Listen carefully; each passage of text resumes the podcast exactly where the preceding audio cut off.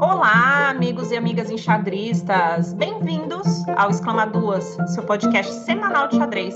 Eu sou a Thaís Julião, do canal Xadrez de Quinta. E eu sou Bárbara Araújo, do canal Babi Chess. Toda semana você fica sabendo das principais notícias do xadrez no Brasil e no mundo, além de conteúdos enxadrísticos criados exclusivamente para o formato de áudio. Vamos lá? Babi, mais uma semana por aqui. Sim, estamos de volta. Exclama Duas Podcast semanal. Vamos falar para o pessoal quais são os assuntos de destaque dessa semana? Vamos sim. Essa semana vamos falar dos novos integrantes dos conselhos da FIDE, dos resultados do JASC 2022, do Meltwater Champion Chess Tour, do Campeonato Europeu de Jovens, do Tata Steel 2022, do Campeonato Mundial de Composições e da Eline Roebers. A FIDE anunciou na semana passada a composição das suas comissões para o período de 2022 a 2026. Como vocês sabem, a FIDE, que é a Federação Internacional de Xadrez, ela funciona então com vários membros, né, que atuam em diferentes áreas envolvendo o xadrez. Entre os principais né, destaques, a gente poderia falar sobre a manutenção da comissão para mulheres né, no xadrez. Então, é, de fato, essa comissão aparentemente se definiu né, como parte da estrutura da FID. Nós temos, claro, né, aquela comissão, aquela que todo mundo está de olho, que é do Fair Play, né, que é a comissão talvez aí que esteja mais no digamos, nos olhares, né? Estiveram nos olhares das, da, da mídia e dos jogadores pelo caso do Hans Niemann. E também nós temos né, outras comissões de destaque, como, por exemplo, a comissão para os deficientes, né? Ou seja, de, de promover né, a prática do xadrez para pessoas com deficiência. Outro destaque que a gente queria trazer para vocês é a presença de dois brasileiros nessas comissões. Quem são? Na comissão de arbitragem é o árbitro internacional Luciano Rieter. Ele então faz parte desse grupo de membros, né? Ele não é o chefe, né, da comissão, mas ele então integra esse conselho, né, da comissão de arbitragem. Já na comissão de educação temos também Charles Moura Neto, que também faz parte dessa comissão, né, de educação na parte do conselho. Se vocês tiverem curiosidade de conhecer um pouquinho mais como é que funciona a estrutura da FID, quais são os nomes, as representações, é só ir lá conferir na página oficial da instituição, que tem lá um material bem legal, visual, para vocês terem ideia de como vai funcionar esse próximo quadriênio da FID. Terminou a 61ª edição dos Jogos Abertos de Santa Catarina, o JASC. Nós falamos aqui na semana passada desta tradicional competição por equipes. Este ano ela contou com um número recorde de jogadores titulados, com destaque para a presença de 10 GMs. Foram partidas disputadas nos ritmos standard, rápido e blitz. Na competição principal, vitória da equipe de Joaçaba, pré-ranqueada número 2, que conseguiu lutar pelo título com os seguintes jogadores: o GM Felipe Eldebes, o GM José Cubas, o mestre internacional Luiz Henrique Coelho, o mestre internacional Luiz Perdomo, o mestre FIDE Álvaro Aranha e o mestre FIDE Luiz Mena Barreto. No feminino, as campeãs foram as enxadristas representando Itajaí, equipe pré-ranqueada número 3, jogando com a mestre FIDE Juliana Teral, a mestre internacional feminina Joara Chaves, a mestre FIDE feminina Talita Cincinato, a candidata mestre feminina Tawane Medeiros, a mestre nacional Isabelle Tamarose e Marciane Prior. Se vocês quiserem mais detalhes desse torneio, é só acessar o Chess Results e procurar por JASC 2022. Como sempre, o Exclama Duas Podcast quer trazer para vocês a vivência desses grandes momentos do xadrez brasileiro. Para conhecer um pouco mais do que trouxemos para vocês mais uma entrevista exclusiva com um dos integrantes da equipe campeã do masculino standard. Vamos conhecer um pouco mais esse nosso mestre internacional e viver um pouco do JASC através dos olhos dele. O Exclama Duas Podcast está aqui hoje com o mestre internacional Luiz Henrique Coelho. Ele veio aqui falar um pouquinho pra gente. Luiz, é... você estava um pouco parado, deixou os tabuleiros um pouco de lado. Mas a gente sabe que xadrez é assim, né? Alguma hora a gente volta. O que, que aconteceu que fez você voltar? É verdade. Eu fiquei muito tempo afastado. Olha, faz uns 15 anos que eu não treino xadrez para competição. Fazia mais de 10 anos que eu não é, participava de torneios com partidas clássicas, com partidas pensadas, né? Que no fundo é o que a gente gosta de fazer. A gente pode brincar um xadrezinho na internet, a gente pode jogar uns torneios ao vivo de blitz, de rápida, mas na verdade o enxadrista raiz ele gosta de ficar três, quatro, cinco, seis horas numa partida só, né? É, eu tinha muita falta, eu senti muita falta desse, desse ambiente do xadrez, senti muita falta de poder é, participar dessas, dessas batalhas mesmo, né? E eu fiquei nove anos jogando poker profissionalmente. É, eu tenho 41 anos de idade hoje, eu fiquei então aí entre os 28 e os 37 anos de idade jogando poker profissionalmente. E, e eu decidi colocar minha carreira no poker em pausa, em, por tempo indeterminado, faz três anos, foi julho de 2019 que eu tomei essa decisão. E para mim, na época, assim, foi algo, foi uma decisão grandiosa para mim, porque estava, as coisas estavam indo bem no poker, na verdade, né? Normalmente a gente escuta, ah, você parou de jogar poker, não deu certo. Eu falo para o pessoal, deu certo, mas uh, eu gosto mais de xadrez. Foi o que esses nove anos de experiência no poker me ensinaram, né? Eu simplesmente gosto mais de xadrez, estava sentindo muita falta. E o xadrez ele, eh, tem tá rolando um boom tão grande no xadrez que eu jogando poker e observando tudo acontecendo assim de uma forma afastada, de longe, foi quase como se tivesse acontecendo uma festa que não tinham me convidado, sabe? Eu falei, não, eu vou entrar de penetra nessa festa aí, eu vou me convidar de volta e eu vou voltar a participar do mundo do xadrez. E aí já faz três anos que eu estou trabalhando assim, quase que exclusivamente com aulas particulares, né? Tô com aquela agenda super cheia, dando 40, 50 horas de aulas uh, de xadrez por semana. Uh, já faz mais de, de, de, três anos, adoro, adoro fazer isso. Mas aí veio a coceira de voltar a competir, né? Veio a coceira de voltar a competir. Eu passei os últimos três anos assim, tipo, parece que depois de dar um dia inteiro de aulas, na hora de dormir, tinha uma vozinha que falava, que batia palma e falava: legal, professor, muita aula dada, mas e o jogador? Ele vai voltar?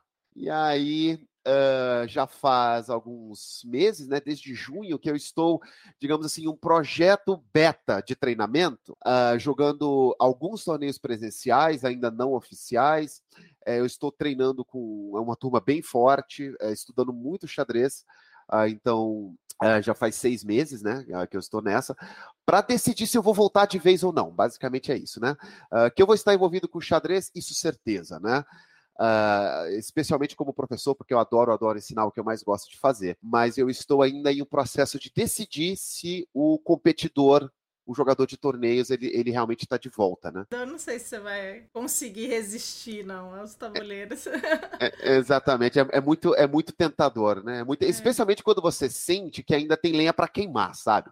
É, quando o competidor ele sente que ele ainda ele, ele, ele pode estar nativa, é um é um certo sofrimento, Bárbara. vou te falar, a gente ficar assistindo tudo de longe assim, uh, a gente fica muito contente, né, muito feliz com os nossos companheiros que estão indo bem, os velhos companheiros de batalha, é, e a gente fica acompanhando eles e torcendo e tudo, mas é, tem sempre aquele lado nosso que fala, poxa, mas eu tenho condições ainda de estar jogando, de estar participando desses campeonatos e, e, e a, a, sensação de competir realmente é única, né? Faz muita, muita falta.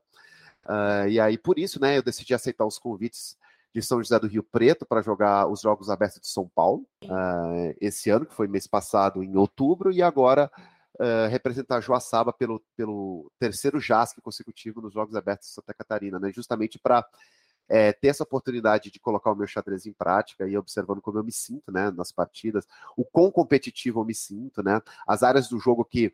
É, eu estou mais interessado no seguinte, assim que áreas do meu jogo estão meio que intactas, assim, a força de jogo, e quais as que eu perdi ao longo dos anos, né? Porque 15 anos sem treinamento para competição é muito tempo, eu tenho plena consciência disso.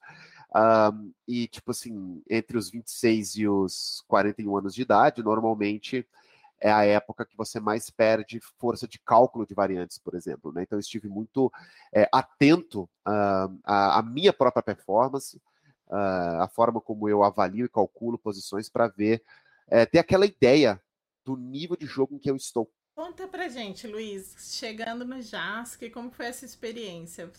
Os torneios, é, tá com os amigos de novo. Sim. E como foi o torneio? Ah, foi muito legal. Posso contar então, antes de falar do JASC, falar dos Jogos pode. Abertos de São Paulo no mês pode, passado? Pode sim. Porque, porque eu, é, eu gosto de fazer uma brincadeira, né, com, Sim, é, porque foi que eu joguei em outubro. Tem uma brincadeira que eu gosto de fazer que, quando eu aprendi a jogar xadrez, eu tinha 15 anos de idade, na minha cabeça, eu ia ser campeão mundial de xadrez, né? uh, eu tinha certeza absoluta, eu ia ser campeão mundial de xadrez. Eu, eu, eu, tive certeza, eu me apaixonei tanto pelo jogo que eu aprendi a jogar no dia 1 de janeiro de 1997. Eu tinha 15 anos de idade. No dia 2 de janeiro, eu já tinha certeza que ia ser campeão mundial. Porque, que eu, porque eu me apaixonei assim que eu ficava estudando 4, 6, 8, 10, 12 horas por dia, nem contava as horas, né? Uh, e aí agora uh, temos um cidadão chamado Luiz Paulo Supi, que está arrebentando no Brasil, e aí eu gosto de brincar com o pessoal. Aí eu achava que ia ser campeão mundial, agora não sou nem o melhor Luiz do xadrez brasileiro mais. Né? não sou nem o melhor Luiz. E eu, e, eu, e, eu, e eu, queria muito conhecer o Supi pessoalmente, não conhecia pessoalmente, na verdade, toda essa rapaziada aí da. Uh, mais jovem, né? Eu não tive a oportunidade de jogar com Quintiliano, não tive a oportunidade de jogar uma partida clássica contra, contra o Sup. Tenho pouquíssimas partidas jogadas com Evandro Barbosa e Iago Santiago. Uh, e dá muita vontade de poder degladiar com essa turma, né? Com, né? Competir com eles. É, é, muito, muito empolgante essa ideia, né? E aí eu tive a oportunidade de conhecer o Sup, eu não joguei contra ele, porque ele fazia parte da minha equipe, né? De São José do Rio Preto.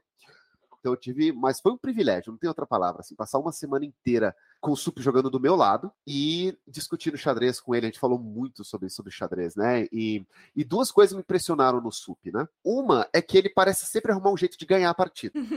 tipo assim, se ele joga bem, ele ganha de um jeito. Se ele não tá num dia bom, ele não joga muito bem, ele arruma um outro jeito de ganhar. Tipo assim, ele te ganha por bem ou por mal. Ele te ganha. ele arruma um jeito de trazer o ponto para casa. É impressionante, né? Uh, a outra coisa, na última rodada, né? A, a equipe de São José do Rio Preto, a gente estava é, com, um título, apesar de a gente uh, ser os favoritos né, no, no, papel antes do torneio, é, não estava tão simples assim, né? O campeonato estava bem acirrado, né? E a gente precisava ganhar a última rodada de qualquer jeito, com um score bem amplo para a gente garantir o título, né? E aí eu tive a incumbência de jogar de brancas contra o melhor jogador de, da equipe de São Manuel, que é o mestre Feed Vancouver Nogueira. Né? E, e, eu gosto muito né, desses momentos de, de jogar sob pressão, né? É, é, ganhar on demand, como fala. Você uhum. precisa ganhar, você não tem direito de empatar essa partida, né? Por algum motivo que eu não sei explicar qual é, faz parte de mim, assim, da minha constituição, da minha personalidade, gostar muito desses momentos, né? É, e crescer nesses momentos, né? Eu não sinto aquela aquele nível extra de pressão e tensão que me faz é, jogar pior, assim, isso não acontece, isso raramente acontece comigo, normalmente eu eu cresço nesses momentos, né, e, e, entrego. E eu consegui ganhar uma partida muito boa do, do Ivan, né, que foi minha melhor partida no campeonato. E sabe o que me impressionou? A gente ficou analisando a partida depois, e normalmente quando acaba o campeonato, você é campeão, fica aquele clima de celebração. Você não tá muito afim de ficar estudando xadrez. O Sup não queria parar de falar da partida. E ele falava, não, mas esse joga aqui, esse joga aqui, aquilo ali, analisava, a gente analisou, e ficou umas, uh, um tempão. Eu, Sup e o Vanco Nogueira, a equipe de São Manuel, e o Guilherme Bianchi da nossa equipe de Rio Preto, analisando a partida. Mas depois de uma hora, uma hora e meia, você cansa, né? Você fala, não, a gente foi campeão, vamos pegar a medalha, vamos, vamos almoçar depois e tal. A gente fez isso. A gente pegou a medalha, tirou umas fotos, aquela coisa toda, aquela alegria, dá o título para a cidade e tal. Aí, depois que vai todo mundo embora, a gente se despediu, já se despediu até do pessoal da própria equipe, eu e o Sup, a gente foi almoçar. Só nós dois. E cadê que o Sup me deixou quieto com a partida, né? Não, mas se ele joga aqui, ele passou o almoço inteiro analisando a partida às cegas. Eu fiquei pensando, ele ficou desse jeito com a partida minha. Imagina como ele fica com as dele. Quando, quando... É porque, de fato, a partida foi particularmente interessante, né? E muitas linhas interessantes para calcular. Mas é, me chamou muito, muito a atenção o comprometimento que o Sup tem com a verdade da posição. Ele quer descobrir a verdade. Se ele não descobrir a verdade, ele quer, ele quer pelo menos perceber assim o quão próximo eu consigo me aproximar da verdade com o nível de jogo que eu tenho né? E esse comprometimento é, é uma coisa impressionante, sabe? É, é, te inspira até. Você vê o, por que, que ele é quem ele é hoje, né? O nível de cálculo do SUP, não tem ninguém no Brasil que consegue acompanhar mais, né? E você é, vendo essa, essa postura dele, você começa até a entender por que ele realmente é diferenciado, né? E tem uma diferença entre o SUP e, e todo mundo hoje no, no, xadrez brasileiro, especialmente nesse departamento de cálculo de variantes. E, e com certeza esse, uh, essa até, é, vou dizer obsessão, mas no, no, sentido mais positivo da palavra, assim, né? De, de querer mergulhar o mais fundo possível na posição.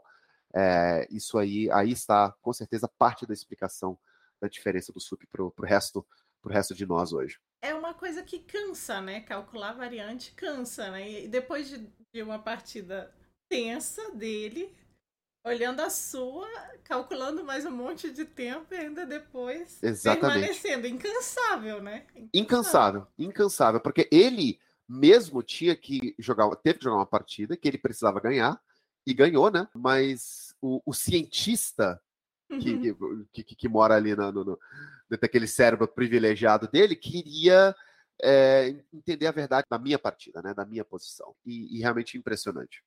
Muito legal saber isso. É, e o Jask?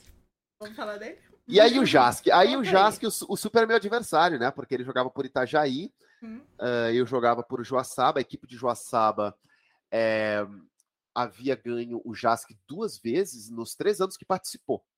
Em 2018 uh, ah, foi o primeiro ano, a equipe ganhou, eu não fazia parte da equipe ainda, eu fui convidado para fazer parte da equipe em 2019. Uh, a competição foi Timbó, nós ganhamos, mas assim, foi uma disputa acirradíssima com a equipe de Florianópolis, em que nós ganhamos por muito, muito pouco. E aí no ano seguinte, Florianópolis conseguiu é, a revanche deles, né? Porque eles foram campeões com Joaçaba prata e também por uma diferença mínima, mínima de meio ponto, literalmente, né? Um empate a mais uh, de um jogador da nossa equipe, nós teríamos uh, sido campeões. Uh, e aí eu fui convidado para voltar esse ano, pelo terceiro ano já, que eu represento o Joaçaba, só que dessa vez uh, era a competição mais acirrada de todas, né? Porque a, é, a equipe de Itajaí se reforçou muito, a equipe de Timbó também. E aí tivemos é, adversários monstruosos, né? Com Sup, Evandro Barbosa e Iago jogando por Itajaí e um, Mekitarian, Everaldo Matsuri e Diego de Berardino jogando por Timbó, né? E a nossa equipe, então, nós tínhamos por ordem de rei de Felipe Aldebs, uh, José Fernando Cubas, uh, Leandro Perdomo, eu, o mestre Fid Luiz Ney Mena Barreto e o mestre Fid Álvaro Aranha. Uh, então, três equipes muito fortes, muito parelhas, no papel Itajaí um pouco mais forte, mas a gente acreditava que a gente tinha as nossas chances e começamos o torneio assim, qualquer espírito de equipe de, olha, é, a gente precisa de uma medalha, né? Tem algumas equipes fortes que vão correr por fora, uh, o FIA joga por Florianópolis, temos o grande mestre Neures Delgado jogando por Blumenau, temos o grande mestre André Diamante jogando por Chapecó, tem algumas equipes fortes correndo por fora também. O nosso espírito de equipe era precisamos levar uma medalha para Joaçaba, melhor que seja ouro, mas o bronze não seria um desastre. Vamos apenas fazer o nosso melhor e ver o que acontece. E o torneio foi, é, foi, é, foi simplesmente espetacular, né? Porque a gente, rodada a rodada, a gente ia conseguindo a meta do dia, né? E até que quando chegou uh, no último dia, a gente estava em primeiro lugar, favoritos para o ouro. A gente tinha que ter uma vitória. Uh, apenas o, o 4 a 0 contra a equipe de, uh, de Blumenau na última rodada nos dava o título, mas Blumenau tem Neures Delgado, né, que é uma máquina de fazer ponto. Então a gente já estava meio que preparado para a possibilidade de a gente acabar tendo que entregar meio ponto, um ponto, ou talvez um ponto e meio, e ter que torcer um pouquinho por, por tropeços de uh, Timbó e Itajaí, né? E aí, de fato, né, o Sup é, é, ganhou outra partida, ele fez 6,5 em 7. Ele, o único empate dele foi contra o Leandro Perdomo, de, de Joaçaba. Uh, ele teve uma performance espetacular, né? E a, e a equipe de Itajaí é, ganhou o match final, a equipe de Timbó também. A gente tinha que fazer um resultado elástico, mas o Leandro Perdomo perdeu para o Neures Delgado, né? Uh, algo que, bem, acontece, né? Quem tiver a tarefa em glória de jogar de pretas contra Neures Delgado na última rodada, o resto da equipe tem que ter aquela empatia de falar: olha, vamos fazer um extra cada um de nós aqui, porque realmente uh, Delgado Ramírez é um jogador terrível de se enfrentar, especialmente de pretas. Nós conseguimos ganhar de 3 a 1 é, os outros três tabuleiros venceram, né? O Cubas estava jogando do meu lado, precisou ganhar de pretas do Natan. O Natan está jogando muito xadrez, né? ele acabou de conseguir a primeira norma de mestre internacional dele. É, virão outras, ele vai ser mestre internacional, com certeza. O Natan, muito, muito talentoso, né? E o Cubas é, precisou ganhar de pretas do Natan, conseguiu, né? Numa defesa francesa, Varente Tarracho. E uh, eu tive a incumbência também de derrotar o, um jogador bem forte no quarto tabuleiro, né? O Antônio Carlos. Bambino Filho, ele tem o um Redfeed de 2144, ele veio muito bem preparado, né? Um, eu joguei a, a minha catalã de sempre e ele jogou uma variante muito, muito sólida, em que ele estava muito, muito perto de igualar a partida e eu fiquei muito preocupado. Houve um momento em que ele fez um lance, um bispo C5 no lance 17, que eu fiquei muito preocupado. Ele fez aquele lance e eu pensei, cara, ele igualou completamente essa posição e eu não posso empatar essa partida. De fato, tava tão é, competitivo, Bárbara, que se eu empatasse essa partida, se eu tivesse empatado, nós teríamos terminado com bronze campeonato. Nós teríamos terminado em terceiro lugar. Teríamos ficado atrás de Itajaí e Timbó. Nós ganhamos por meio ponto, mas se tivéssemos todos ficado empatados com o mesmo número de pontos, teríamos tido o pior critério de desempates. A gente já havia checado isso matematicamente, né? Então, é, eu não tinha o direito de empatar essa partida, né? Eu tinha que ganhar. Então, foi uma situação similar à última rodada dos Jogos Abertos do interior de São Paulo, que eu tive que ganhar do Ivan Nogueira de branco. E aí essa partida com o Antônio Carlos Bobino foi uma, uma vibe similar, só que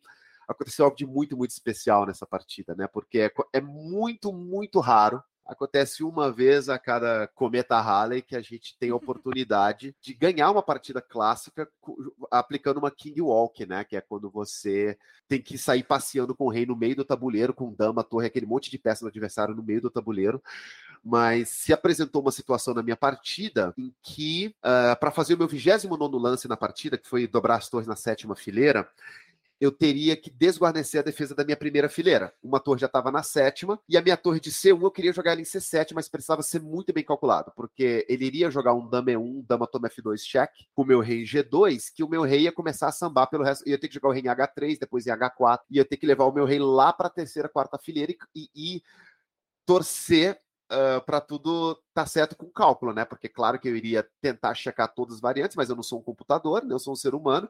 Se escapa um lancezinho que você não viu, você vai levar mate com ele na quarta, quinta fileira, ou pelo menos permitir um, um empate por cheque perpétuo, e aí a equipe ficaria em terceiro lugar. E eu fiquei num momento de tanta tensão para fazer aquele, lance, aquele 29 lance, porque eu fiquei 22 minutos para decidir se eu iria dobrar a torre na sétima ou não. E eu calculei, Bárbara, a variante mais longa da minha carreira. Eu tive que colocar no papel depois, porque eu fiquei curioso para saber quantos lances foram que eu calculei. Eu calculei 20 lances à frente, uma variante de 20 lances, em que eu vi que eu escapava dos cheques e que era vitória certeza, era certeza matemática que eu iria, que o rei estava seguro em H4 e até em H5 no meio da variante. Eu, eu tinha que levar meu rei para quinta fileira em muitas variantes, né? Então foi muito especial para mim, né, poder aplicar o, o, King Walk, porque de fato eu joguei a torre na sétima, meu adversário jogou dama 1, dama toma F2 check e de fato todo o meu cálculo estava correto, mas eu eu quase matei no coração dos companheiros de equipe, né? Porque eles não tinham calculado os 20 lances. Eles não tinham calculado os 20 lances. Mas o Felipe Aldebs me falou uma coisa muito interessante. Aí você vê a visão do grande mestre, né? Porque ele é da minha equipe, uh, ele é meu ex-aluno, ele é meu atual é, companheiro de treinamento, a gente estuda muito xadrez juntos, né? Uh, e eu aprendo muito com o Felipe. Especialmente, ele tem uma visão diferenciada, porque ele basicamente me falou o seguinte depois da partida: ele falou assim: mesmo que o Torre C7 que você jogou seja o melhor lance, é a decisão errada. Hum. Basicamente. Ele não disse com essas palavras, mas ele quis dizer o seguinte. Se você está numa posição tão superior que o seu segundo melhor lance, o terceiro e quarto melhor lance, mantém você com uma vantagem muito grande sem correr riscos, por que você vai se dar esse, esse ataque cardíaco de, de permitir que tudo isso aconteça? E aí uh, faz muito sentido que ele diga isso, né? Porque de fato havia outras formas de eu manter uma vantagem um pouco menor sem correr riscos. Mas eu, eu preciso dizer o seguinte: eu não resisti. Eu não resisti. Pode calcular tudo isso também. De, depois de passar mais de 20 uhum. minutos calculando, eu tinha certeza que ia dar certo. E, teria, e seria uma vitória épica. Eu nunca tive uma vitória de King Walk, que eu me lembre, né, em uma partida clássica. É, são raríssimas na história do xadrez, né? E eu, eu achei que é, eu acompanho muito futebol, tem um narrador muito engraçado, Milton Leite, que ele fala que o, o, jogador, às vezes, quando ele tenta fazer um lance de efeito, ele fala, agora eu se consagro. Sim. É, sim, foi, foi o que eu tentei fazer, né? Eu falei, agora eu se consagro, vai dar certo. Eu, eu, eu não resisto, eu vou ter que levar o meu rei para quinta fileira. Uh, eu posso passar a partida para você, se você quiser passar claro, ela no. no eu, eu, vou ficar. É, com, a gente com, vai colocar no Insta. Com o maior prazer, eu, eu passo já... ela para vocês Eu tô maluca pra ver, na verdade. Você Sim. contando, eu tô curiosíssima. E, e aí eu posso. É porque a, a variante de 20 lances que eu calculei não foi exatamente a variante que ele jogou. Foi uhum. até certo ponto, mas depois ele divergiu, né? Uh, eu havia, quando ele jogou um dama toma B3, você vai ver na partida, eu havia calculado é, um G5 cheque. Uh, mas eu posso também, claro, é, eu vou passar para você também, então, por texto, a variante inteira que eu calculei, né? Como que, ah, como que teria sido. Uh, mas aí deu muito certo e a gente foi campeão. Eu, eu tive uh, também a felicidade né, de, de, ter a melhor performance do quinto tabuleiro, ganhei medalha de ouro individual, tive cinco vitórias e dois empates em sete partidas, né? E esse score de seis e sete me deixou em primeiro lugar isolado, como melhor quinto tabuleiro da competição. E aí realmente foi assim.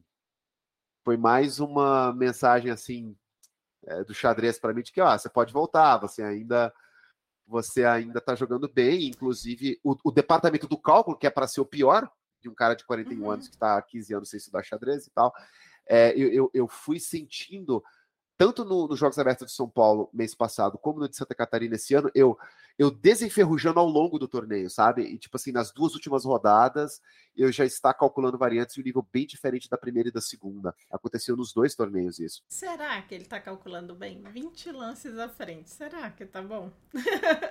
É, Será mas... que dá para voltar para os tabuleiros? Ah, ah, mas, assim, preciso dizer que isso, isso não acontece sempre, né? Uma coisa que acontece, acho que uma vez na vida. Não me lembro de ter tido nenhuma outra partida, nenhum outro evento em que eu havia conseguido fazer isso. Foi apenas Sim. um daqueles dias iluminados mesmo. Parabéns pelo torneio. É, muito obrigada, Luiz. Você quer contar mais alguma coisa do torneio? Não, eu queria, na verdade, é, dar os meus parabéns a você, Bárbara, e a Thaís. Uh, eu conheço a Thaís há tantos anos, né? A gente jogava campeonato juntos quando a gente ainda era jogador de categoria e eu tenho tanto admiração e apreço por essas iniciativas é, pró-xadrez como essa de vocês, né? Eu tô acompanhando já há algum tempo o podcast de vocês, né? Eu tava brincando com você quando a gente começou a nossa chamada aqui, que eu tava esperando é, o meu convite, que eu ficava, ah, cheio de Crico, Sup, Evandro, e eu, e, eu, e eu tô aqui de braço cruzado, dando os meus, só dando os meus likezinhos, assistindo de longe, falando, cadê eu? Cadê eu, né? chegou, chegou o seu dia. Chegou, chegou o momento e vou dizer que foi, essa foi apenas a minha primeira participação, porque eu quero outras no futuro. Que ótimo. Que Deixar ótimo. um abração tanto para você quanto, quanto para a Thaís, dizendo que eu estou é, acompanhando de perto e, e a, apoiando muito a iniciativa de vocês e, e, e torcendo muito para que se torne um sucesso cada vez maior. Com certeza vai se tornar. Ah, muito obrigada, Luiz. Fico muito feliz tivemos o encerramento do Meltwater Champions Chess Tour 2022 com a vitória dele, Magnus Carlsen. Que surpresa, não é, minha gente? Nós tivemos então Magnus Carlsen se consolidando, né, como o grande campeão desse circuito que nós vínhamos falando desde que a gente começou, né, esse podcast em julho desse ano sobre esse evento que, na verdade, começou lá em fevereiro e que então era composto por várias etapas, diferentes tipos de torneio, ritmo, em formatos online ou formato híbrido, né? Que é o online ao vivo, uma coisa bem nova aí, né? Para tentar então trazer algum elemento diferente, né, no mundo do xadrez. Então, finalmente nós tivemos o encerramento, aconteceu na cidade de São Francisco, nos Estados Unidos, e o idealizador, né, e favoritíssimo ao título Magnus Carlsen se confirmou então como o grande campeão. Como vocês sabem, esse circuito ele estava sendo organizado é, sob os auspícios, né, do Play Magnus, do grupo Play Magnus. Então, é interessante ver como, né, ele que foi o grande idealizador acabou então sendo o grande favorito, o atual campeão mundial do, né, do, de xadrez. Então, assim, a gente também não pode julgá-lo por ir muito bem, né? Um dos grandes destaques desse evento, claro, além do próprio Magnus ter sido campeão, foi o desempenho de alguns jogadores durante todo o ciclo e particularmente nessa final. Seria o Prag, Pragnananda, né, o indiano que vem aí despontando como um dos grandes nomes do xadrez mundial, que jogou partidas excelentes, colocou pressão no calce em vários matches, então assim, realmente o Prag ele voou nesse torneio online. Outro destaque legal da gente comentar é o grande mestre vietnamita Lien Li, Ele é um grande mestre, aquele do cabelinho. Não sei se vocês chegaram a ver, que ele não para de mexer no cabelinho, ele fica ali rodando, rodando, rodando. E, e ele é então esse jogador é, que participou desse circuito também teve né, uma jornada bastante sólida e conseguiu vários pódios né, em, nas etapas que foram ocorrendo ao longo do ano. É, e agora nos resta aguardar. Teremos temporada 2023? Teremos mais circuitos como esse no próximo ano? E aí, Babi, o que, que você acha? A gente já está saturado de xadrez online ou a gente vai precisar criar coisas novas, formatos novos? esse tipo de circuito veio para ficar? O que, que você acha? Eu, eu, sinceramente, não sei. Eu acho que eu estou um pouquinho saturada, mas eu também acho que ainda tem potencial, sabe? Acho que tem bastante espaço para criar esses formatos novos, criar eventos, né? Não sei, o que, que você acha, Babi? Ah, eu gosto. Eu gosto de assistir e tal. A gente assistiu muito mais quando estava na pandemia, né? Que a vida estava menos corrida. Mas eu curto esses torneios assim, que a gente consegue acompanhar o pessoal jogando online, tem comentário. E também essa parte que estão tentando fazer como e-games, né? Tô achando bem, bem interessante. Eu acho que ainda tem muito potencial, ainda tem muito que se explorar. É, eu gosto do formato, gosto da ideia. Assim, acho bem legal isso que você falou, né? Essa ideia da gente tentar, então, colocar o xadrez é, um pouco mais parecido, né, de como funciona o mundo dos e-games.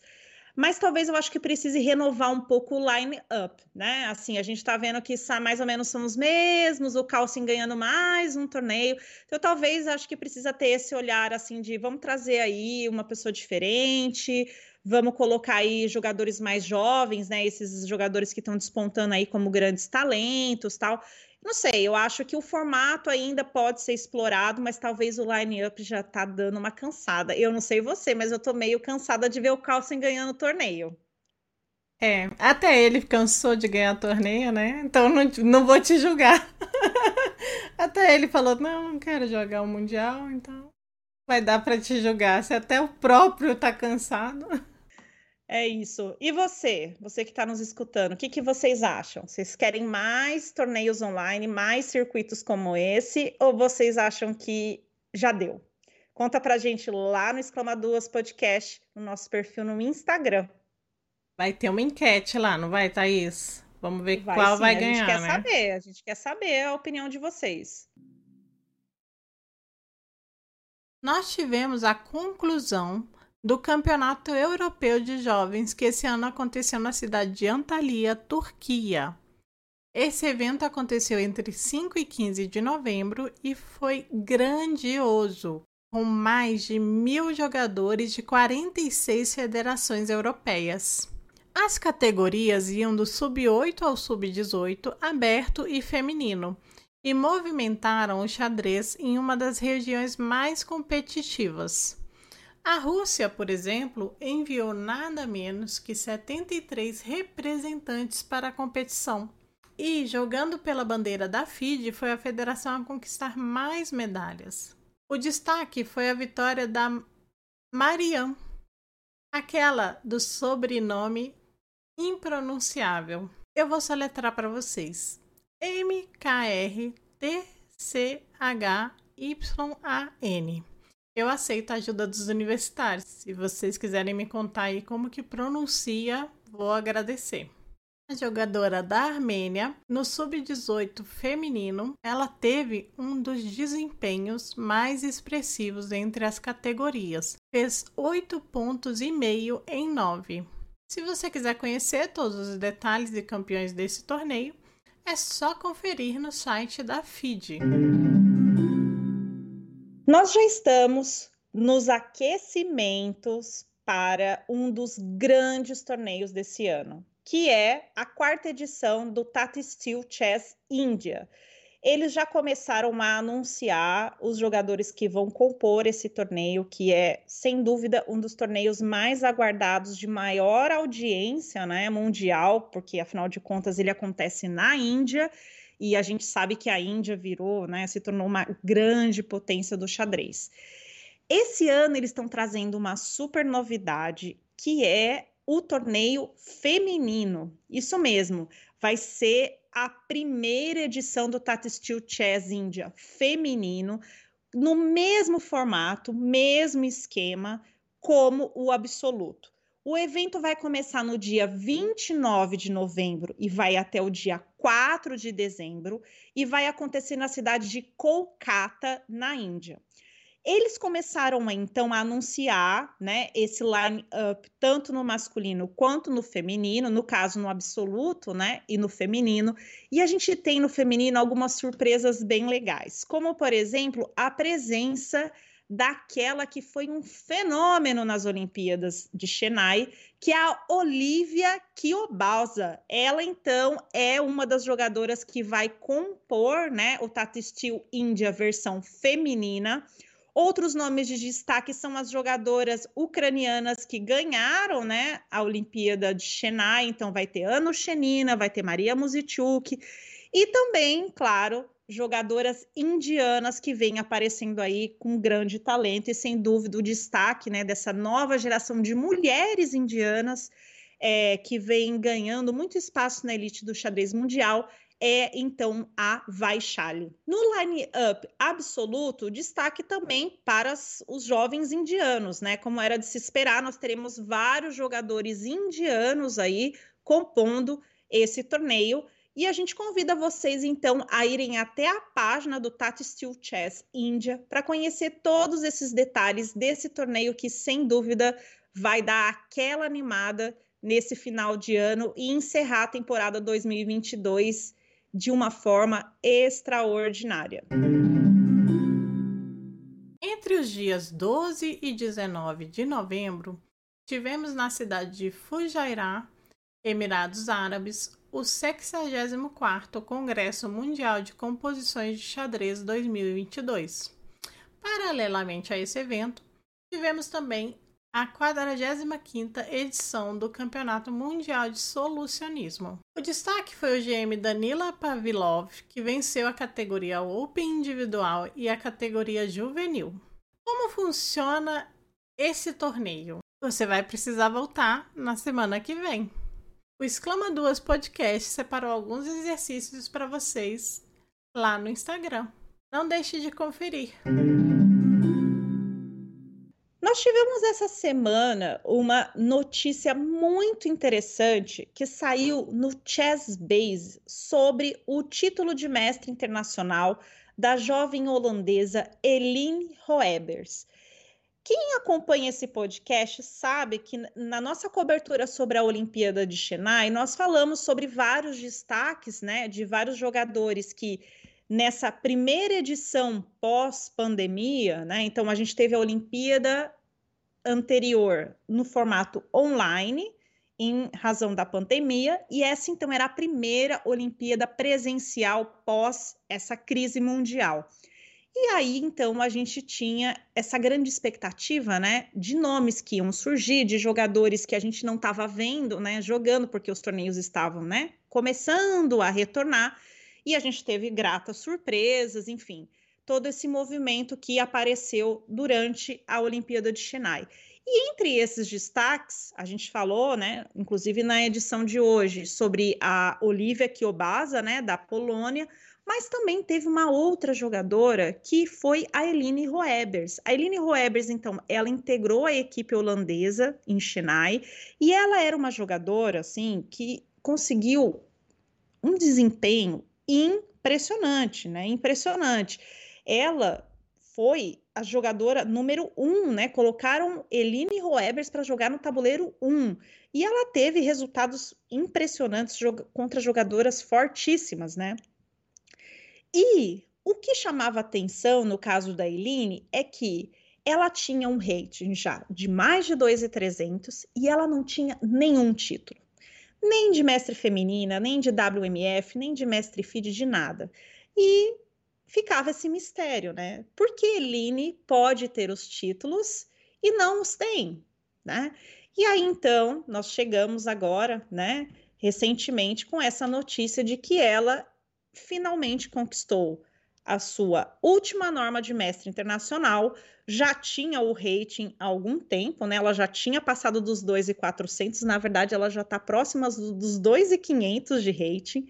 Então ela fez uma opção. Ela fez uma opção de não ir por nenhuma norma intermediária e focar direto em obter a norma de mestre internacional. Então ela já cumpre todos os requisitos e ela então é a mais nova mulher a conquistar o título de mestre internacional absoluto. É uma história super legal, né, de uma jovem, né, de 16 anos, super focada, que a gente vai ter que acompanhar nos próximos anos, porque sem dúvida ela tem mostrado talento e foco para quem sabe se tornar a próxima mulher grande mestre. Se vocês quiserem saber mais detalhe dessa história, vocês podem ir lá no Chess Base e conferir a matéria completa, que inclusive faz referência a uma outra matéria na qual o Chess Base se inspirou para escrever essa reportagem. Bom, então é isso, pessoal. Essa foi a semana no Exclama Duas Podcast. O Exclama Duas Podcast agradece a participação do mestre internacional Luiz Henrique Coelho. Muito obrigada. Se você tem uma marca, serviço ou produto e quer ver ele anunciado aqui no Exclama Duas, escreva pra gente. exclamaduaspodcast@gmail.com. Você também pode apoiar o projeto por meio de doações ou mandando sugestões e comentários por e-mail ou pelo Instagram. A gente se vê semana que vem, Babi. Sim, semana que vem tem mais. Tchau, tchau.